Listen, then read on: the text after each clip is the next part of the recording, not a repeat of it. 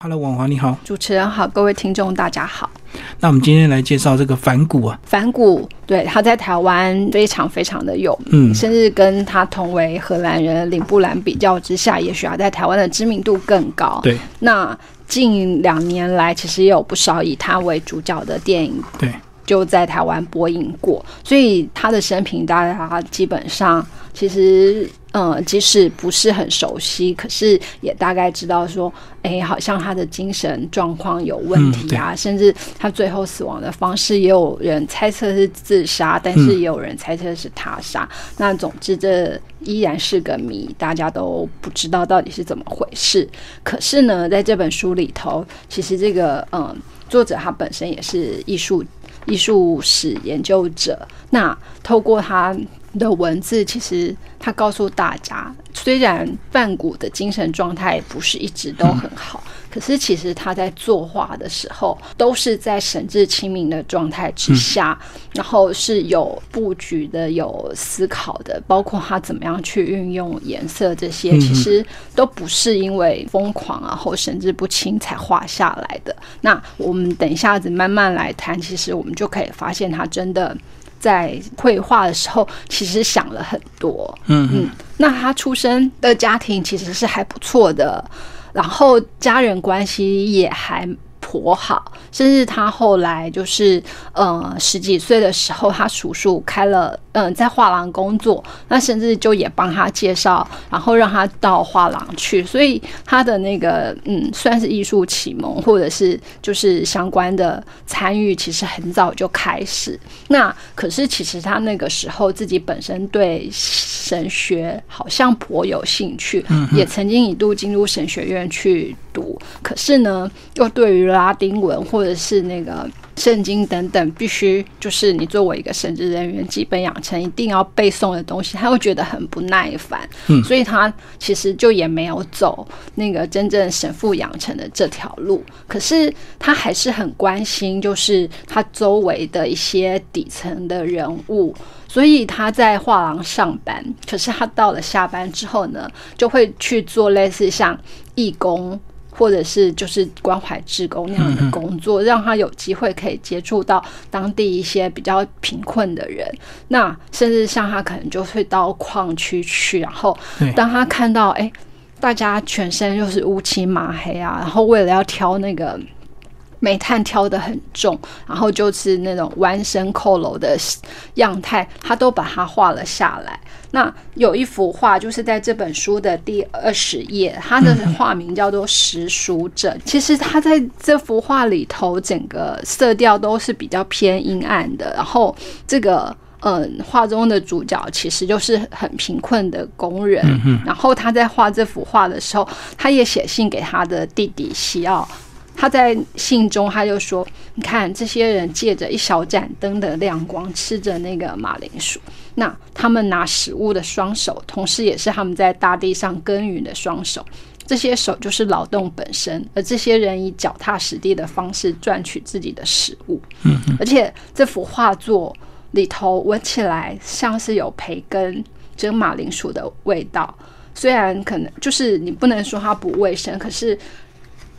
就像马厩闻起来像堆肥，那也很好啊，不就是马厩的用处嘛？所以在他笔下，其实他很能够传达出他眼前所见这些生活悲苦的人们到底。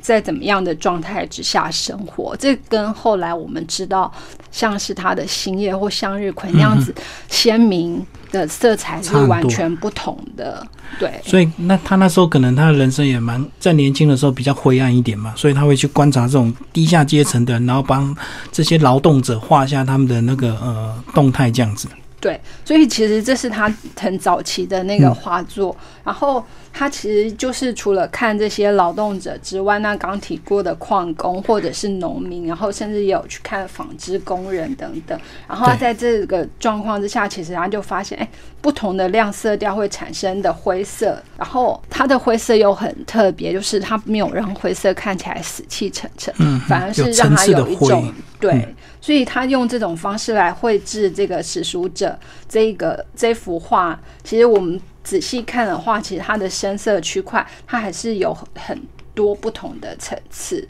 嗯，那他后来就是跟着他弟弟到巴黎之后，那开始接受看到那个印象派画作，所以那个颜色的明亮程度就让范谷打开了另外一只眼睛，所以他后来才慢慢的走向那个，就是我们知道，就是像印象画派那样子，光线跟色彩转而变成他一个很重要的一个元素。对，可是其实他在这个嗯刚开始的阶段呢，他还是比较从自身开始，所以他前面是描绘他看到的那些呃下阶层的人物。对，他到巴黎之后，他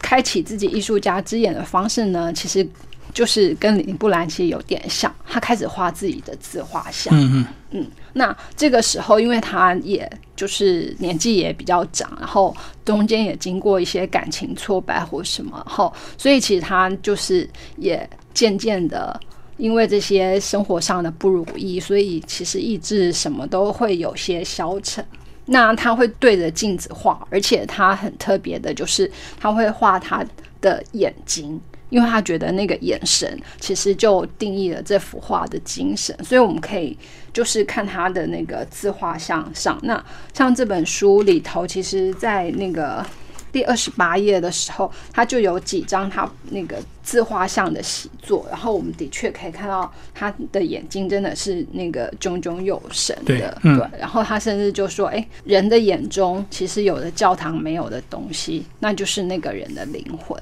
那他自己本身也非常喜欢画那个各式各样的自画像，然后也留下来很多幅自画像，在我们。等一下都可以陆续再提到。那除了他受到印象派的那个影响之外，其实他还有一个非常特别的那个影响来源，就是那个时候有欧洲对于日本的狂热。那他在那个安特卫普的看到很多日本版画，然后日本版画那种强烈的色彩，还有它利落的线条，就反而让范谷大感兴趣。所以其实他也收集了非常多的版画作品，而且他还用模模拟的方式，然后再从中就是学习日本这些绘画的技巧，那也反映在他自己的创作之上。所以其实像。在这本书的三十页上面有一一幅美术开花，其实它就是临摹那个歌川广重的作品。那呃，书里其实有歌川广重的原作跟范谷的原作，那就是我们可以很明显的看出，哎，这两幅画它的构图，然后它的那个差异异同点到底在哪里？而且就范谷很好玩，他其实他不会。他不会日文，可是呢，他还是在那个他自己的画作上面写下了他自创的日文，所以其实你要读懂也不是那么容易，因为他比方说，呃，他写了那个大黑屋景，可是他景就少了几个笔画，嗯嗯，对，那可是范谷就是会用这些方式，然后让他自己的画有一种完全不同的那个味道，然后他也。就是用这些来实验它的那个色彩，比方说它这个就这在画里，它就让它那种浓烈的鲜红，那跟原本日本画家的那种红色渐层所表现的安静就完全不同。对，它还是看得出呃油画的一些粗犷线条，就对。对，然后就是它会让整个色彩的对比更强烈。而不是像日本可能就是是比较柔和的渐进方式，所以其实像他这样子的色彩，到了他后来就是搬到那个阿尔附近，其实就是他入住一家就是类似像呃一楼咖啡馆或二楼出租，那那个时候。他很高兴，就是因为他的一个画家朋友要来拜访他，就是也是另外一个很知名的画家，叫做高更。然后他那个时候就把他自己的房间画了下来。嗯嗯。可是其实通常就是当时会觉得，哎，自己的房间有什么好画的？可能比较流行的是静物画啊，或者是风景画啊，或者是。当然，可能也有人走比较古典的画派，可是这种超级生活的那个画就很少人会画。可是他就借由那个自己，比方说他在那个黄色房间里头，在阿尔的卧室，其实上面墙上的画其实是他就是画自己为了装饰这个房间而画的画，然后他也很准确的呈现这个房间的结构，对。然后像其实他也写信给他弟弟说：“哎，这幅画其实就是我的房间而已，但是颜色在此起了作用。那透过简化。”东西看起来有模有样，整体而言，这个地方暗示着休憩安眠，而且看着这幅画应该是心灵平静，或者是说这幅画想要引起大家这样子的感受。那就是像刚才另外一幅画，他也写信跟他弟弟说：“哎，他要怎么样怎么样。”所以其实透过他留下这些大量的书信，我们就知道他其实每一幅画，然后每一笔，他都有经过他自己明确的那个布局。对，那所以其实他跟人的交往互动不太频繁。那弟弟是他算是最好的朋友，慰藉，所以他很多事情都会跟他弟弟讲，就对。而且包括在书里有讲到他几段感情，一开始求婚都不顺利啊，后来才勉强跟一个这个流落街头的女孩子这样相依为命。嗯，对。然后就是，其实后来他就算是也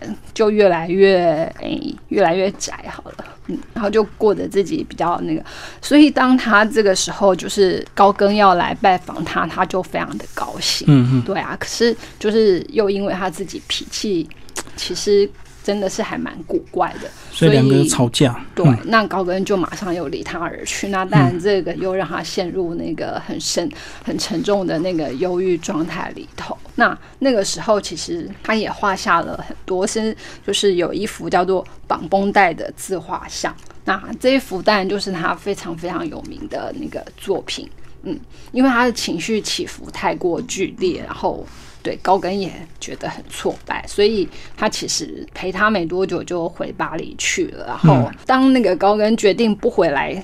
他的黄色房间，而是在旅馆过夜的那个时候，范谷就崩溃了，所以他就割下自己的耳朵。对，然后甚至他有把这个耳朵就是寄给那个 另外一个女子，然后大家打开之后就看到就被吓到。嗯，那可是。其实他在这幅自画像里头，其实他在背景上还有一个空白的画布，然后另外一边呢，其实就有一个看起来就有点像就是日式的那个绘画作品，所以他有就是一方面是他在顾影自怜，或者是就是表现自己内心的那个，可但是他又同时。在记录他其他新的创作，所以就是创作不断也是他的一个特色。然后接下来就是好，我们还是要提一下他的新业，因为他这是他进了疗养院。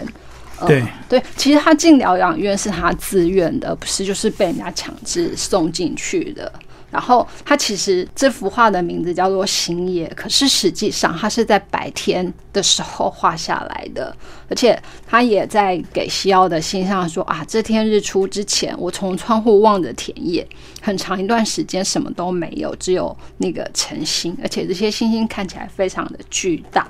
所以在那个星夜上面，其实我们可以看到，除了那个一弯月亮之外，它其他的星点就是绝对不是我们平常肉眼看到，哎，就是一点一点，不是，它甚至就就似乎很像，同时有数十数个太阳挂在天上的那种感觉。对，然后其实还在前景的这一棵树，就是完全对比了它背后那个夜空的夜空的那种绚丽繁华。那他这一幅，其实他就说：“哎，我们用眼睛接收的现实世界转瞬即过，永远一直在改变，就像闪电眨眼就不见了。可是我们应当培养想象的能力，那把我们眼前的那个看到的风景，在笔下转化升华，变成更动人心弦的作品。所以，其实他在白天画下的满天星斗的那个夜空，就让我们很真深切的。”看到那个星夜非常迷人的样子，对，